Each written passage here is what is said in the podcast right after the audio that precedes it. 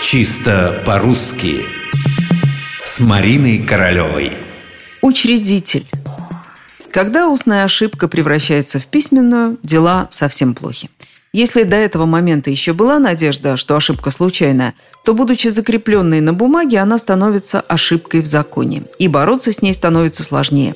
Однако мы все равно попробуем – это я о слове «учредитель». Нет, только представьте себе, раскрываю в метро газету и вижу на последней странице «Наш учредитель». И это в газете, где, казалось бы, редактор на редакторе. Что говорить об остальных обычных носителях русского языка? Конечно же, первая буква «е» там совершенно лишняя. В слове «учредитель» после «ч» нет гласных. И читается и пишется «учредитель». В устной речи между согласными «ч» и «р» часто закрадывается некий призвук, как будто капля воды затекает. По идее, этого можно избежать, если произносить слова «учредитель», «учредительный», «учреждение» более энергично. Однако и абсолютной случайностью лишний звук в словах «учредить» и «учредитель» считать нельзя.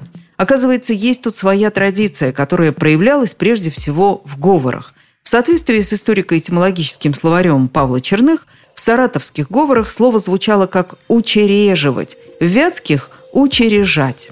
Дело в том, что этот глагол произошел от существительного «череда», что в старославянском значило «очередь», «порядок следования», а также «стадо», «порядок», «изобилие». В древнерусском языке было похожее слово «череда», которое означало «очередь».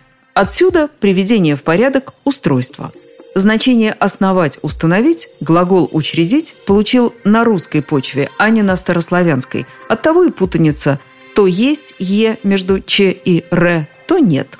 Однако сейчас никакой путаницы. Учредить, учредитель, учреждение, учредительный. И только так.